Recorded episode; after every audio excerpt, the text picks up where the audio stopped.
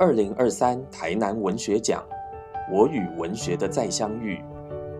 讲题：好看与好看之外的历史、转译、虚构。讲者吴小乐。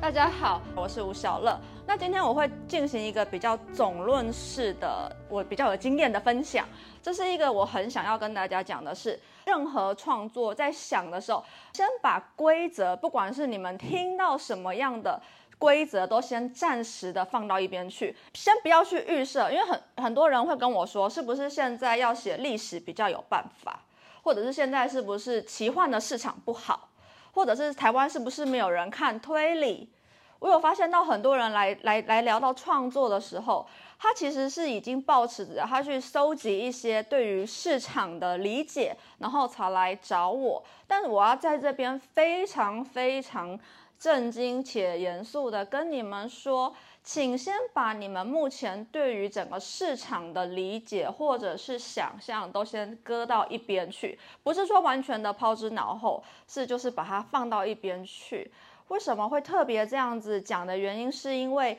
其实如果有稍微的去读那种经济学对于译文产业的研究，会发现一件事情是，整个译文产业是无法预测的。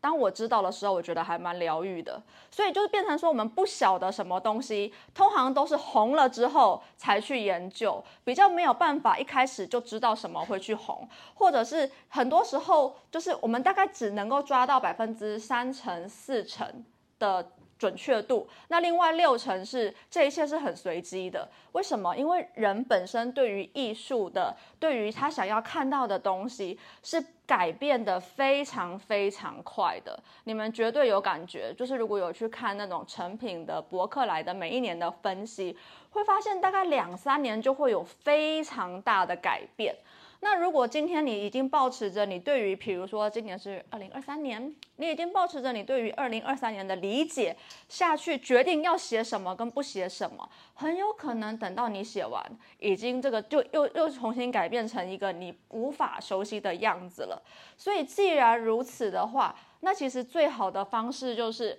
你要去想你这个人，你对于什么是比较有。比较有共鸣的哦，这是其中一个例子啦。就是我们常常常常会讲说，写字要明确啊，然后就是要让大家知道在做什么。可是大家都非常喜欢的《瓶中美人》，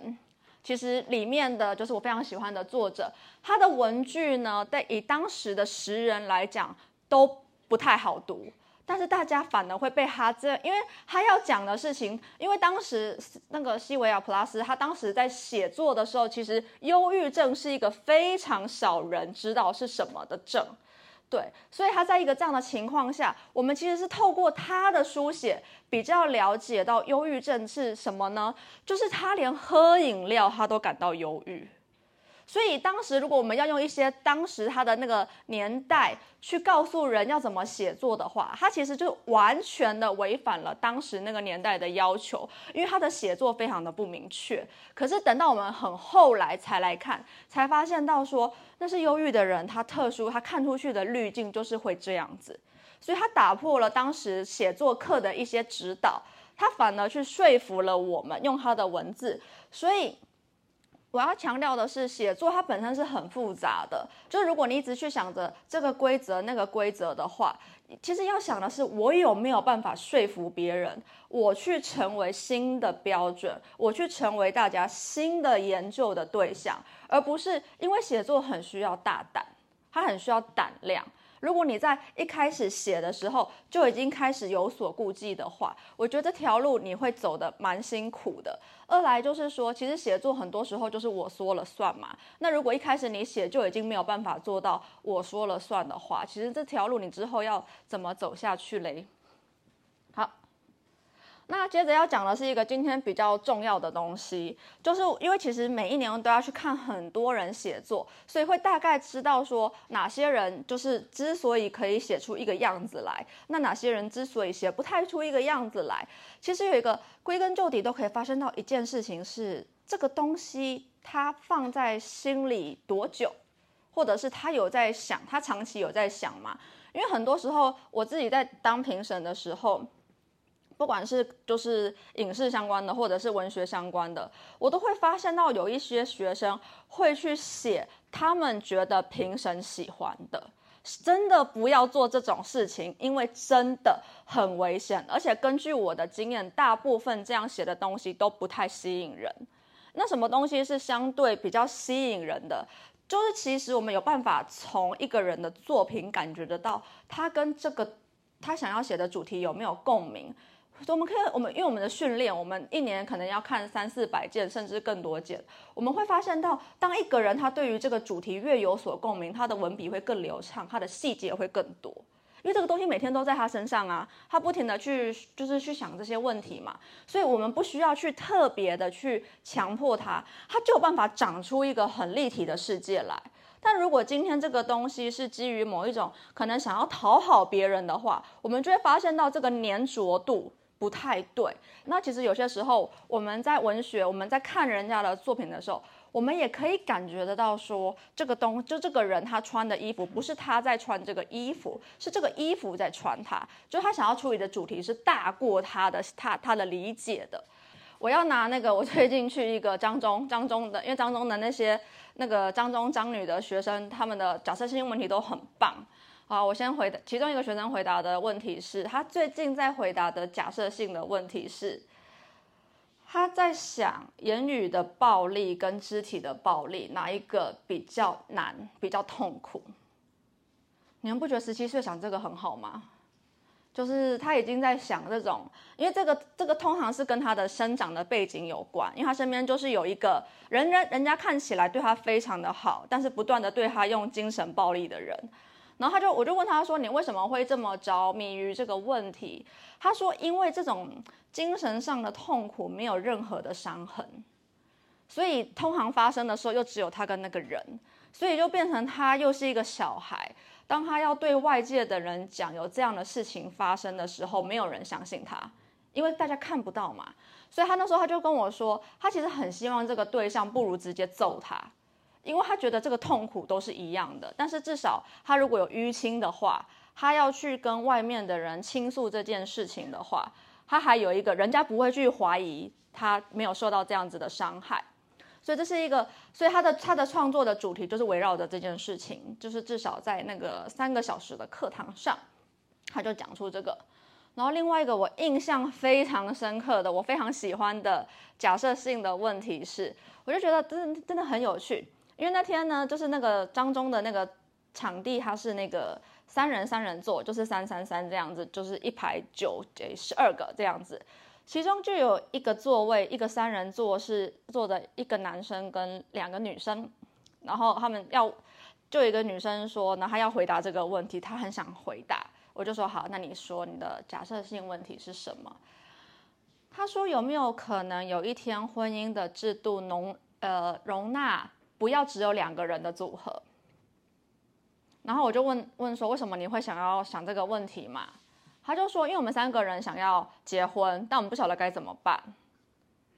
然后你知道你知道吗？当下你看着这三个小朋，就是以我来讲，他们是小朋友嘛，你就看着这一个男生跟两个女生，他们真的是，然后那男生有点尴尬，因为他可能没有想到这个女生会把他当场讲出来，然后那两个女生就很开心的点头说，因为他们三个在一起真的很开心，所以他们想要一直维持这个状态，直到婚姻的制制度里面，所以他就说。那我们，所以他想要写一个这样的故事，就他想要回答的假设性的问题是：为什么婚姻制度都是一对一？呃，一个一个就是一一对一，没有办法，就是大家三四个人这样子在一起嘛？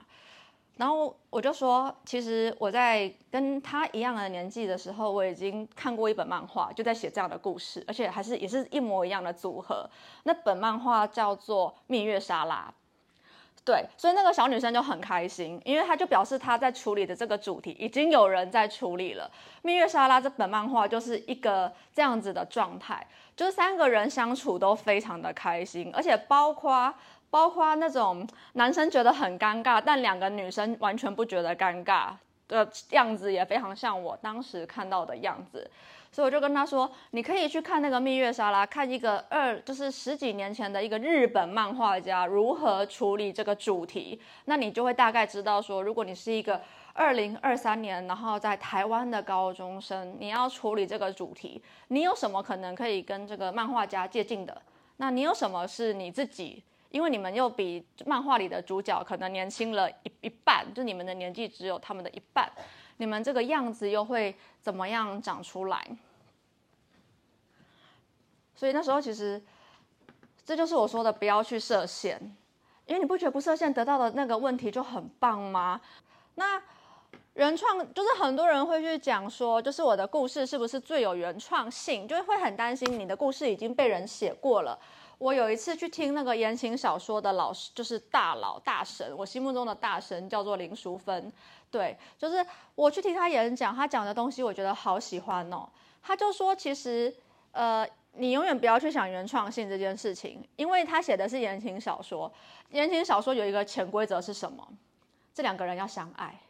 这是潜规，这是规则吧？你有看过一本言情小说，这两个人叫做不相爱的吗？那就不叫言情小说了，对吧？或者是历史小说，然后从头到尾没有年代、没有历史这样子，那不叫历史；或者是奇幻小说，然后从头到尾没有任何的奇奇幻的元素在。所以他就说，他们在写言情的时候呢，就会发现到每一种子分类也几乎被一万个人写过了，这是真的。我这边讲的一万是实数，不是虚数。对，比如说你要写那种古代的贝勒，一万个贝勒；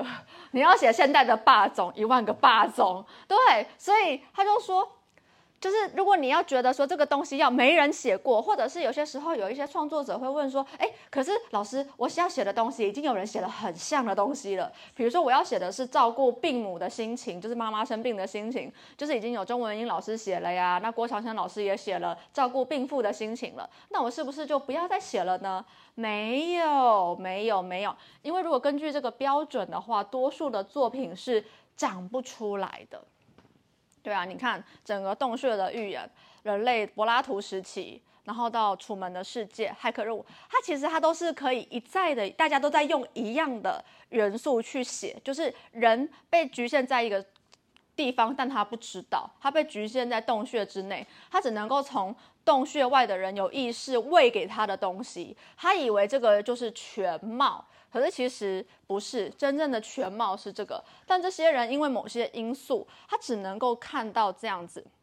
他必必须要像楚门的世界一样，某一天楚门撞到了那个就是整个整个摄影棚的帷幕，才发现到说，原来过去我所遇到的一切都是安排好的。那其实骇客任务也是。所以你要去写的时候，先不要去急着想说这个有没有人写过，因为很多人一开始看到就会觉得啊没有，就是已经有人写过了。因为我后来发现很多很厉害的创作者，一开始都是从模仿某一个主题开始的。比如说，大家就可能不知道，我没记错的话，葛雷的五十道阴影是《暮光之城》的同人志。就是一开始他是写《暮光之城》的，然后后来就慢慢的长成格雷的《武士刀阴影》。然后上个上上个礼拜，我跟潘柏林，就是我们在台北有一个语谈，他有说他的创作是写同人志开始，而且他写过什么同人志呢？霹雳布袋戏。我就觉得这个，就说天哪，你的领域也跨太多了吧？他说有一阵子他超迷布袋戏，因为有一次我在跟潘柏林说什么，我最近就是开始要写一些布袋戏的一些书稿，就是要去看读后感。然后就就觉得哦，我都不晓得这个领域找资料找得很冲很辛苦。然后潘柏林就说可以问他，因为他就是一个他写过布袋戏的那个同人志，所以大家可以去想的是，即使一开始你是从很像某一个人，从临摹开始都无所谓。那其实真正需要有原创性的部分在哪里呢？其实是从情节、你的人物，很多时候一样的、一样的概念，你只要改一下人物，甚至只是性别对调，它整个张力就会完全不同。包括你怎么探索它的方式，也包括就算一模一样的、一模一样的故事，我从这里开始写，或者是我从失序开始写，或者是我从平衡开始写，它给读者的感受都可以完全的不一样。那我们接下来要慢慢的跳到说，那你的情节要怎么讲出来嘞？其实所有的叙事呢，最重要的是什么？它就是命运的变化。你去用这个标准去看所有的作品，都是这件事情，就是情节是怎么讲出来的。你一定要让命运有所变化。比如说《哈利波特》，我们用一个大家都知道的故事，《哈利波特》一开始就是一个寄人篱下，算是有点被冷落啊，被欺负啊这样子。那他的命运就发生了变化，因为后来发现到其实自己是来就是有另外一个魔法世界的存在，所以命运就产生了变化了。所以，一你去看看你目前的故事有没有命运的变化，有没有命运的变化？为什么会这样子讲的原因，是因为呢，很常看作品发现这些，就是有些人一开始的前三百字、前一千字啊，是什么？是人物介绍？哎，真的不可以，不可以，不可以，不可以！我要讲三次，不可以，因为就是。有一些比较传统的那些侦探小说啊，或者是人物巨多的那些小说啊，他一开始会放三页的人物介绍，就是什么叉叉吴小乐三十四岁，然后就是怎样怎样怎样的。很多人一开始呢，他就是在做这件事情。嗯，汤金酱汤不要，为什么的原因是因为我们是写故事的人，我们今天不是户政事务所，对我们不要只描述你的角色。你要用行动告诉我们这个角色是个怎样的人，对，就一开始的对他的大概的外观，或者是或者是他的一些比较客观的形容，大概两三句几句就够了，不用让最好是让行动来拉入读者，让读者知道说，就是譬如说，你要写他是一个善妒的人。你觉得是要直接写说个性好妒，还是要帮他用一个事件，让我们直接知道他是一个好度的人？绝对会选择后者，因为如果你说你是一个善，你说个性善妒，这个就太无趣了。就是你用，你可以，你尽量不要用形容词去带，你用一个事件，让我们去知道说，从命运以及他的行动，让读者去。陷进去，这一切就是你要开始去想，你要用这个用这个标准去检视你目前的作品。我会这样子特别提醒的原因，是因为呢，写角色设定很快乐。就是，比如说好了，我要今天我要设计一个保罗是一个得失心很重的青少年，你就不要写保罗得失心很重，不行，这很偷懒。就是我们，我们通常会希望你直接用一个情节，让我们可以很快。为什么会我们会说情节？情节是重要的。你有没有发现，我们今天我一直在强调情节，你不要直接用得失心很重，因为这个就很偷懒。那还有一个蛮重要的是，你的角色啊，就是我们刚刚讲了蛮多情节的，那现在要再回来回来去想角色之间的东的关系嘛？那我们通常要讲啊，角色要怎么设计呢？你的角色一定要有这个特质，这个是一定要遵守的。就是我们人什么时候会读下去？我们想知道这个角色的命运，绝对是这个样子。所以你会发现很多东西你弃追，我们一定会有弃追的故事嘛？就发现到哦，这个角色我实在是追不下去，看不下去了，我快到第三集就结束吧，这样子。所以我们要如何相反的让别人不要去放弃我们辛苦设计的角色呢？你一定要让这个角色是一个读者容易有共鸣的人，比如说他是一个人家想人人想成为的人，或者是他是一个呃大家可以感觉身边就有的人。但很重要的一件事情是啊，你一定要让他有一个特质是，有些时候人会担心这个角色，因为这个会回到上一个上一个简报。上一个简报是什么呢？就是别人的痛苦跟恐惧，这是我们人我们人在容易产生共鸣的部分。所以你把这个情节跟角色如果就是一起写的话，你会发现到我们的角色跟情节要怎么设计。你一定要给他一些些困境，以及你一定要让让读者会不自觉的为他感到担心。像我刚刚所讲的正大迟到事件，如果你如果当时有一个镜头对着我的话，你们是观众，你们绝对会为我担心，因为你会开始去想这个人有没有办法赶上两点的演讲。你会你会开始看嘛？有很多的电影或很多的小说，不也是一样的事情吗？就是比如说，嗯，他已经一开始就告诉你角色有一个任务了，然后过程之中就遇到了很多的困境、很多的危险，然后你就开始不自觉的为他感到提心吊胆，以及就算是比如说像是《华尔街之狼》这样的作品哦，你也会就算这个主角是一个。就是非常成功、纸醉金迷的角色，你还是会替他感到担心。为什么？因为你知道这种人他爆炸了会很恐怖，就他已经把自己带到一个很高很高的位置了，而你已经开始。所以当时如果回去看《华尔街之狼》，你回去看，其实这整个编剧也在设计，他也在告诉你说，随着这个人越来越成功，他的行为越来越夸张，他的很多地方也慢慢的在毁掉。所以你会发现到这个人好像一边往前一边往上走，但是他的某一些生活也在崩溃。而到底什么时候这个崩溃会大到让这个人一口气往下摔呢？就是我们有说好的好的情节会有怎样的特色呢？你们有没有看过一种综艺节目？真的很老很老了，就是那个有一个气球会变大。然后，所以那个里面的那个演来宾要要要要赶快传这个气球，然后这个气球就越来越大，越来越大。然后在某一个时刻，这个气球就会爆炸，然后里面的水啊或者是什么，就会就会就是会会掉下来这个样子。就是你要在过程之中，就是去设计这样子一个气球，或者是我们讲的另外一个术语，我们的另外一个术语是悬念，悬念。我们要让人家觉得什么时候这一切会发生呢？什么时候这个人会踢到铁板呢？什么时候这个人会重摔呢？以及或者是一开始你就让他非常的可怜，所以那我们就不自觉的觉得，那这个人到底什么时候会得到幸福呢？就一开始这个如果是一开始这个角色就非常的可怜，那可能那个一开始那个气球就已经爆炸过了，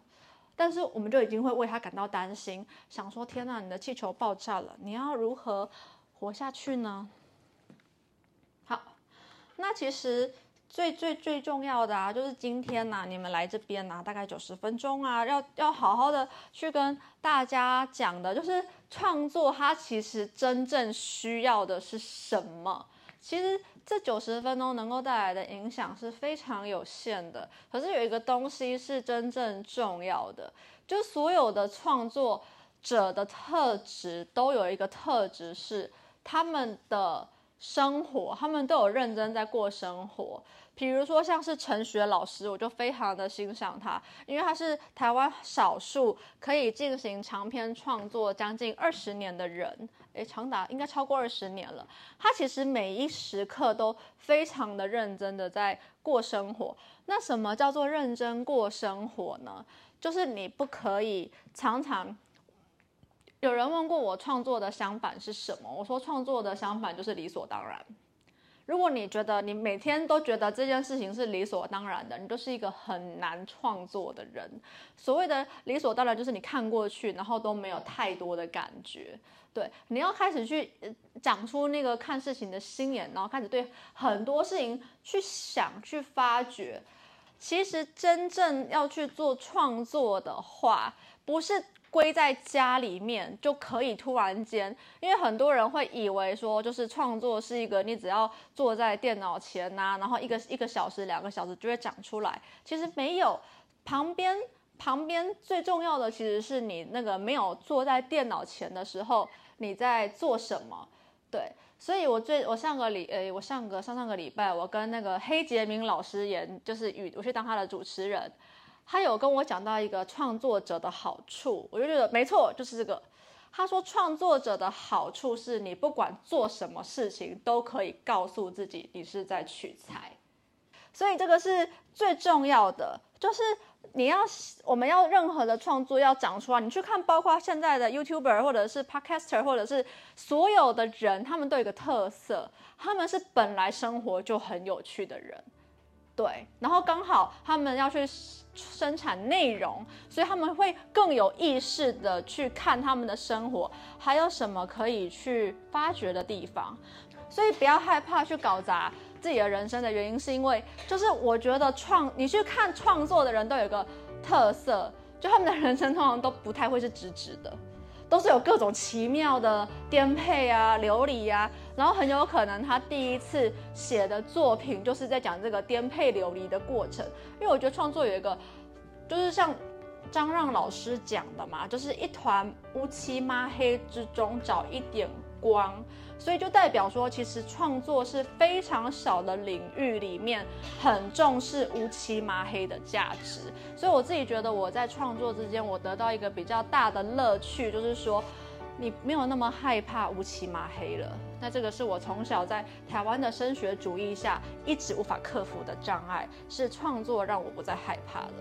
好，那我今天就讲到这边，谢谢大家。